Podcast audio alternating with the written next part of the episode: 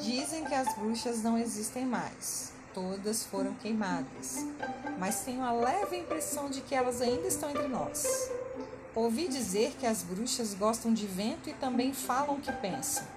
Gostam do cinza do tempo, mas não de chuvaral lamacento. Dizem que seus desejos são sempre atendidos. Elas pensam em algo e aquilo já vem surgindo.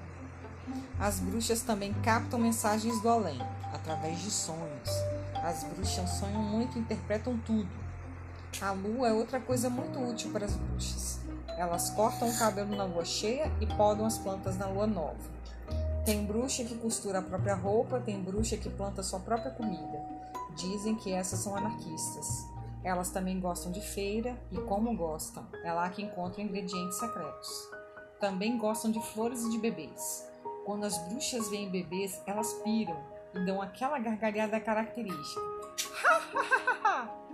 As bruxas são subversivas, por isso elas estão escondidas. E aí, se identificou?